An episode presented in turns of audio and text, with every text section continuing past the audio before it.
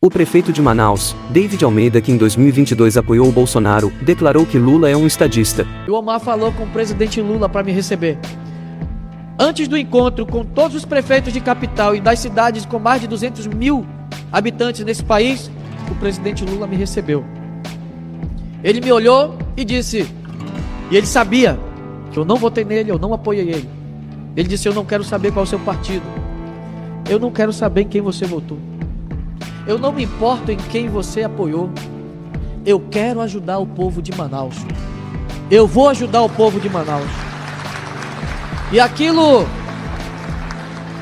Eu estava um pouco que, confesso que temeroso, porque todos sabem do, do que nós caminhamos na eleição para presidente.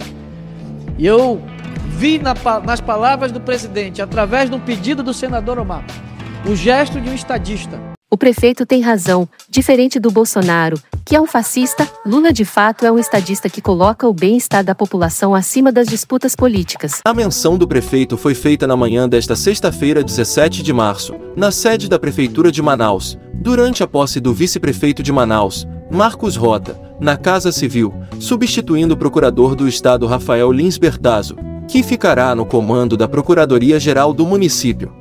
Participaram da cerimônia aliados políticos de David Almeida, entre eles, o senador Omar Aziz, que também é aliado do presidente Lula, e o vice-governador do Amazonas, Tadeu de Souza. O motivo da reunião entre David e Lula foi o deslizamento de terras no bairro Jorge Teixeira, na zona leste de Manaus, ocorrido no último domingo, 12 de março, que atingiu 11 casas e vitimou 8 pessoas.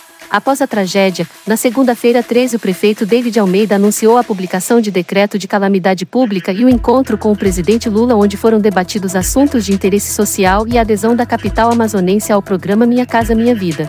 Durante o encontro, o governo Lula garantiu a liberação de recursos para obras de infraestrutura em Manaus. As informações são da Agência Amazônia. Se inscreva no canal A Voz do Cerrado no YouTube, deixe um comentário e compartilhe o vídeo. Um forte abraço e até o próximo vídeo.